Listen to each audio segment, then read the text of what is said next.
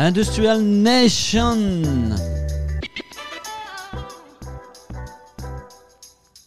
Vous êtes sur Industrial Growth, le seul podcast entièrement consacré à la croissance des PME industrielles. Pas de baratin, pas de bullshit. On est là pour parler business. Je vous rappelle qu'on ne va pas vendre les solutions de l'industrie du futur avec les méthodes du siècle passé. C'est exactement de ça dont il s'agit sur le podcast Industrial Growth. Retrouvez-nous sur Apple Podcast, sur Spotify, sur agencenil.com, sur YouTube. Bref, on est un peu partout. Et je crois qu'aujourd'hui, on est même sur Twitch. Je ne sais pas si certains d'entre vous connaissent Twitch. Twitch, c'est la plateforme euh, des gamers, mais voilà, je voulais tester, voir un peu ce que ça pouvait donner en streaming. Si certains d'entre vous sont dessus, eh ben, bienvenue à vous et on verra ce que ça donne.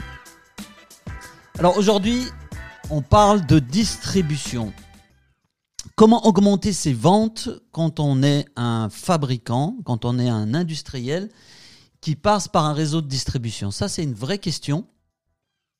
Et je vous propose ben, d'aborder un peu ce sujet aujourd'hui en essayant de voir un petit peu quels sont les leviers que vous pouvez actionner pour, euh, euh, euh, générer plus de ventes et pour éviter aussi les conflits. On sait que c'est une relation parfois un peu tumultueuse.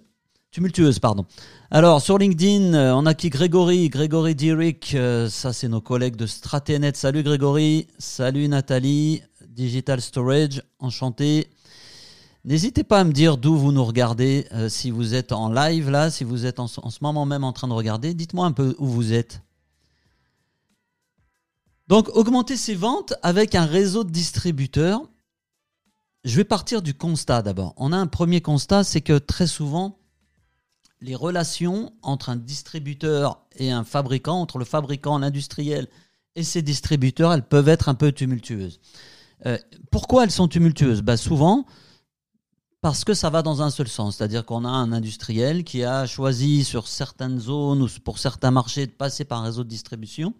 Et en fait, ce qui va se passer, ce qui est Belgique, bien entendu, Grégory, bien, bien sûr, la Belgique. Euh, donc, ce qui va se passer avec ce réseau de distribution, c'est que très souvent, on a euh, mis en place ce réseau souvent au démarrage d'entreprise, quand on a voulu lancer de nouveaux marchés ou de nouveaux produits, et on va se retrouver dans des, dans des situations où parfois il y a un problème d'alignement entre les objectifs du fabricant, les objectifs de l'industriel, qui va avoir ses propres, ses propres stratégies et ses propres objectifs, et ceux du distributeur.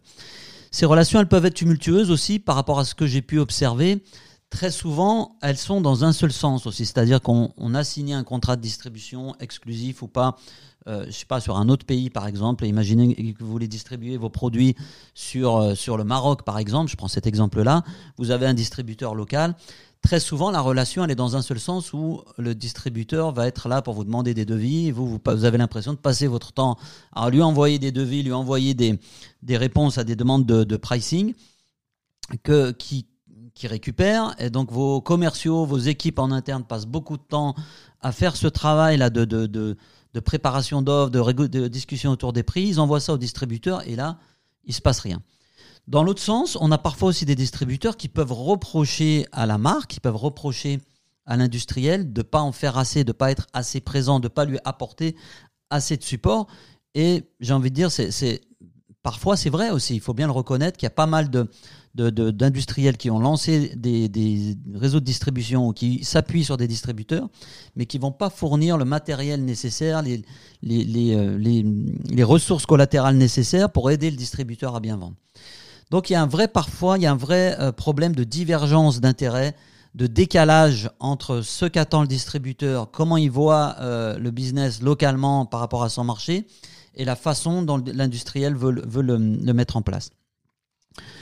Ça, ça mène à réfléchir vraiment à la stratégie. Quand vous décidez de confier à des distributeurs euh, qui vont devenir un peu vos représentants sur place, surtout quand vous attaquez de nouveaux marchés internationaux, on a souvent, euh, bah, le plus facile, c'est souvent de passer par des distributeurs.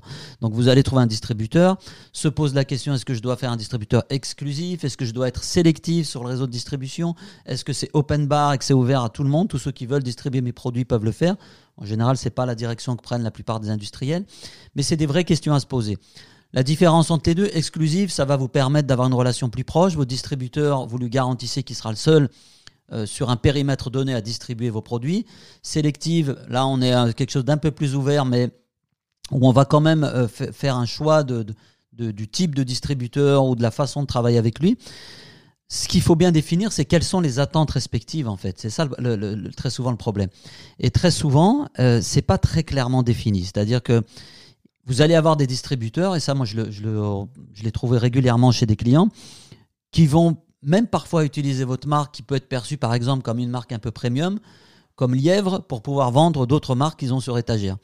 Euh, comment on fait pour éviter tout ça? Bah, Il suffit aussi dès le démarrage de, d'être finalement assez euh, euh, précis dans le contrat qu'on va établir avec le distributeur. C'est pas l'objet de cela, je ne vais pas rentrer là-dedans. D'ailleurs, je suis pas un spécialiste de ce type de contrat, donc je me garderai bien de donner mon avis là-dessus.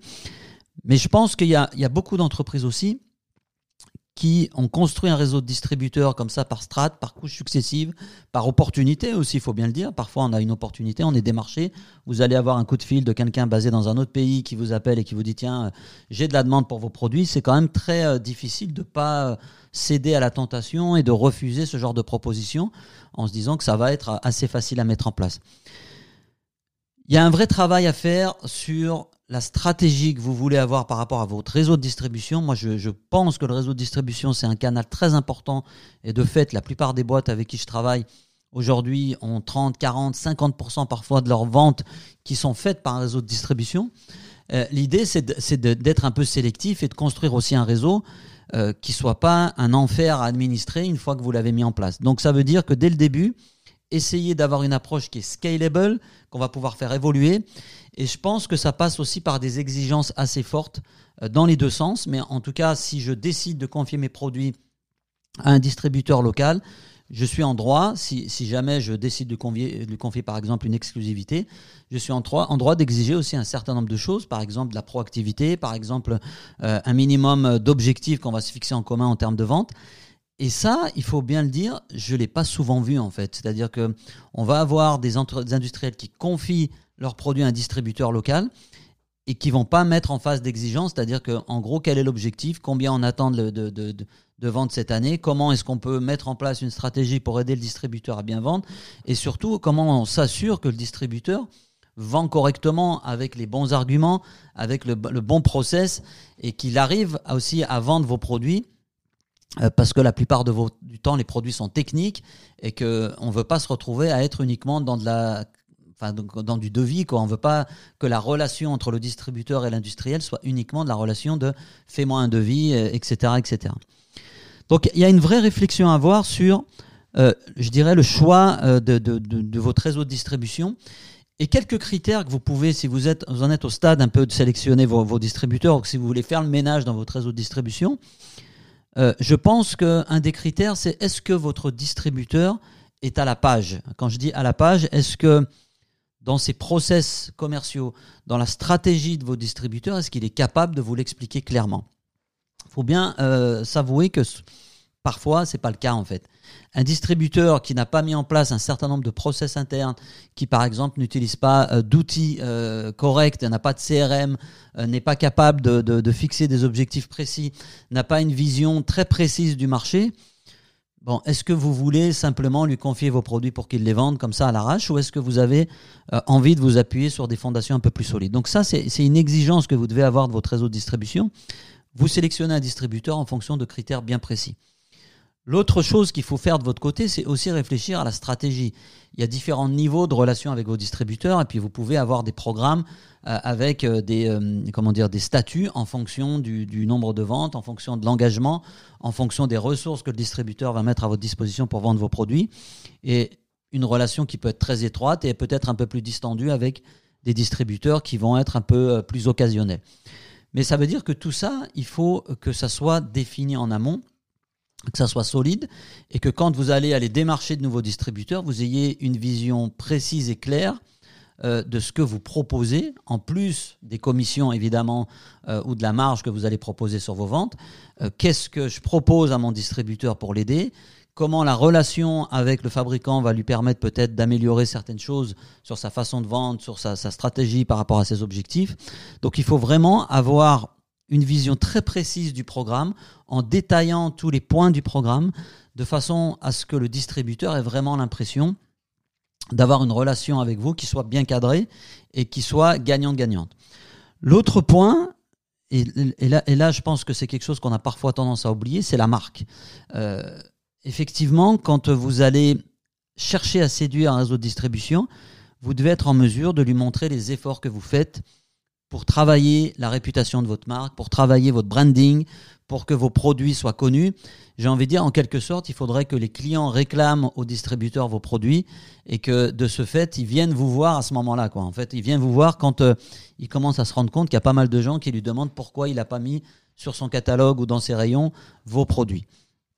Et donc là, ça nécessite évidemment d'avoir, je reviens toujours à, mon dada, bah, ça nécessite évidemment d'avoir une stratégie marketing qui soit extrêmement solide. Donc ça veut dire qu'il faut que vous ayez en amont aussi montré à vos réseaux de distribution que les efforts marketing que vous produisez vont lui permettre d'intégrer un écosystème euh, bénéfique pour lui, avec une marque connue, une marque qui est euh, appréciée, qui a des fans, qui a un vrai fan club. Et, et ça, c'est un argument qui est aussi intéressant pour vous quand il va s'agir d'être sélectif ou d'être exclusif dans le choix de vos distributeurs. Troisième point, une fois qu'on a posé cette stratégie, qu'on a discuté en termes d'alignement, des objectifs partagés, euh, la feuille de route qu'on se met avec, avec le distributeur, euh, le troisième point, bah, je partage avec vous quelques éléments qu'on a pu mettre en place chez certains clients et qui me paraissent des éléments euh, clés dans le, des relations un peu réussies entre un distributeur et un fabricant et un industriel. Euh, la première chose qui me paraît essentielle, c'est le rôle de la technologie. On a un gros problème aujourd'hui, enfin il y, a pas mal de, fabricants qui ont un problème, qui ont mis en place un réseau de distribution, parfois qui ne vendent d'ailleurs qu'avec un réseau de distribution, et qui se retrouvent après quelques années dans une situation où ils ont l'impression d'avoir perdu un petit peu le fil, d'avoir perdu la relation avec le client final. Et ça, c'est quelque chose qui est vraiment très très important. Il faut que vous puissiez, euh, même si vous passez par un réseau de distributeurs, euh, la marque, c'est la vôtre. Donc il faut que vous puissiez garder la main sur la relation avec le client final ou en tout cas euh, avoir l'information euh, qui vient du client final. Et ça, c'est très important parce que c'est ce qui va vous permettre aussi de faire évoluer vos produits. Si vous êtes complètement coupé de, de l'utilisateur de vos produits et que ça passe uniquement par un réseau de distributeurs et qu'il n'y a pas d'échange d'informations entre l'utilisateur final, le distributeur et vous, ça va être très compliqué aussi d'avoir du feedback, d'améliorer vos produits, de sentir le marché. Donc, un élément essentiel, c'est la technologie. Pourquoi je parle de la technologie? Parce que vous avez aujourd'hui des technologies qui vont vous permettre d'avoir du tracking. En gros, qui vont vous permettre, vous, de faire un certain nombre d'efforts pour avoir une relation directe avec vos, clients finaux. par exemple, mettre votre catalogue produit en ligne, avoir un site internet qui vous permet de montrer l'étendue de votre gamme produit, qui donne des informations sur l'utilisation de vos produits, qui donne du contenu éducatif à vos utilisateurs finaux. Et puis au moment d'acheter, on va proposer en toute transparence à l'utilisateur, ben voilà où vous pouvez trouver nos produits et voilà comment vous pouvez procéder pour acheter nos produits près de chez vous ou dans tel ou tel pays si vous n'êtes pas en France. Quand vous faites ça, ce qui peut être intéressant, c'est d'avoir un tracking qui permet de savoir ce que font les utilisateurs sur votre site. Quand ils vont acheter une machine chez un distributeur, bah, que vous puissiez avoir une façon de reconnecter tout ça avec votre, votre outil interne, avec votre CRM. Je sais qu'il y a des marques, par exemple, qui vont utiliser le fait que vous enregistriez le produit auprès du, fabricant pour bénéficier, par exemple, d'un bonus ou d'une garantie supplémentaire. Et ça, c'est des moyens assez simples de reprendre la main sur la relation avec le client final et de garder et de s'assurer que la relation est bien entretenue. Je ne dis pas que les distributeurs font pas ce travail-là, mais un distributeur qui va être multimarque, évidemment, il va pas être aussi près des clients finaux, des utilisateurs finaux que vous. Et souvent, quand il y a un problème avec un appareil ou avec un produit, ils vont le renvoyer au, au, fabricant pour réparation. Donc, dans, tous les cas, les problèmes reviennent vers vous. Donc, autant en tirer aussi des avantages. Et là, c'est la technologie qui joue un rôle essentiel. L'autre intérêt de la technologie, au-delà d'avoir une relation directe avec votre utilisateur final, c'est de collecter la data, on l'a dit, mais c'est aussi de pouvoir appuyer, de pouvoir apporter un support à vos distributeurs. Imaginez que vous diffusiez sur votre site internet votre catalogue produit, qu'on peut euh, télécharger la fiche d'un produit sur votre catalogue. Ben, moi, si je suis distributeur d'un de vos produits et qu'il y a quelqu'un qui correspond à ma zone géographique euh, ou à mon périmètre qui a téléchargé un catalogue ou qui a demandé une info sur votre site, c'est intéressant que je puisse le savoir. Et de la même manière, c'est intéressant que le fabricant puisse savoir ce qu'il est advenu de cette demande. Donc on va mettre en place via le site internet, par exemple, des formulaires qui vont être euh, envoyés automatiquement au, distributeur.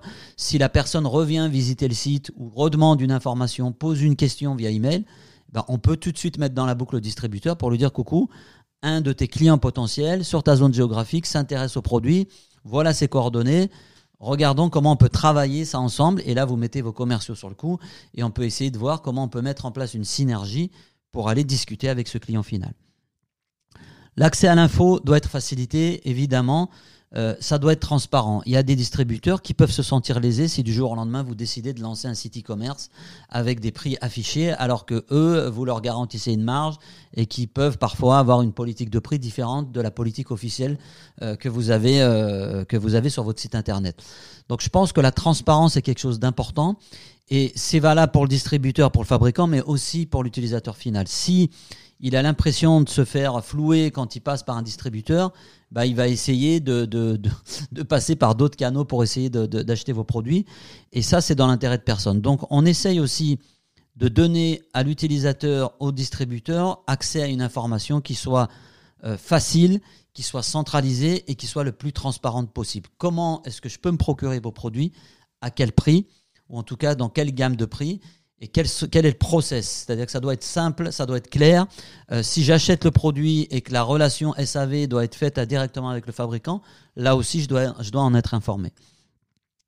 Donc la technologie, l'accès à l'information, euh, et ça veut dire aussi derrière équiper votre réseau de, de, de, distributeurs de matériaux. Et ça, c'est souvent là que la relation pêche. Il y a pas mal de distributeurs qui vont, euh, j'ai eu l'occasion de discuter avec quelques-uns, qui vont reprocher à la marque de ne pas euh, fournir suffisamment d'efforts pour les aider à vendre les produits. Donc ils sont beaucoup, très souvent, les distributeurs dans une position d'attente de matériaux, euh, d'informations, euh, d'outils pour les aider à vendre. C'est votre job de construire avec eux des outils, des campagnes marketing qui vont leur permettre ben, ben, peut-être de mieux vendre. Si vous mettez en place un distributeur dans un pays vous lui envoyez quatre plaquettes, un catalogue et quelques échantillons de, produits et que vous lui disiez voilà, à toi de jouer maintenant, ça suffit pas. C'est pas ce qu'on appelle vraiment une relation gagnante-gagnante. Donc votre job au niveau du marketing, bah, c'est comment vous allez accompagner vos distributeurs avec une relation euh, marketing un peu plus précise par rapport à leur marché. Souvent, eux connaissent peut-être le marché local un peu mieux que vous. Donc ça veut dire que vous allez pouvoir travailler de manière très étroite avec les commerciaux de votre distributeur pour essayer de réfléchir à quelles sont les problématiques spécifiques des clients sur ce pays, sur ce marché-là, et comment on va pouvoir créer des contenus qui peuvent aller euh, de contenus éducationnels comme des e-books, des webinars, des, euh, des, événements que vous organisez par exemple pour éduquer à la fois vos distributeurs et leurs clients à vos produits, aux problèmes que résolvent vos produits, mais ça peut être aussi des campagnes un peu plus offensives où vous allez conjointement peut-être aller travailler sur des, euh, des stratégies d'emailing ou des stratégies de publicité payante ou des campagnes un peu plus, euh, comment dire, un peu plus euh, outbound, là, où vous allez essayer d'aller chercher du client, mais en l'associant. L'associer, c'est peut-être aussi le mettre en valeur. Ça veut dire aussi peut-être que construire ensemble ces contenus-là en les invitant, en les faisant participer à la création du contenu, en les mettant en avant, c'est une bonne manière aussi de leur faciliter la vie. Beaucoup de distributeurs ne sont pas encore équipés de ces outils-là qui permettent le tracking, donc vous leur mettez aussi à disposition ces outils. Si votre distributeur n'a pas un CRM très souple, très solide, qui ne permet pas d'avoir ces infos sur le trafic, euh, sur ce que visitent les gens sur votre site internet, c'est votre job de leur, euh, donner ce, contenu. Je peux prendre un exemple très concret. Nous, on n'est pas distributeur, mais on est partenaire de HubSpot. Je trouve que la relation ressemble un peu à la relation entre un distributeur et un, et un, industriel. Et en fait, donc HubSpot édite son logiciel. Nous, on est partenaire.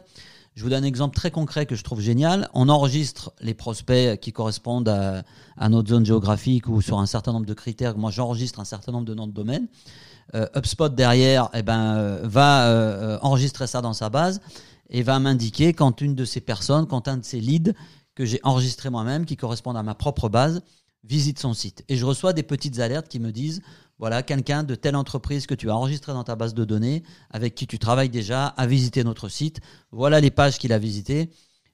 Est-ce que tu veux entrer en contact avec lui ou est-ce que tu as besoin d'aide pour qu'on t'aide à, à, démarcher, à vendre tes services?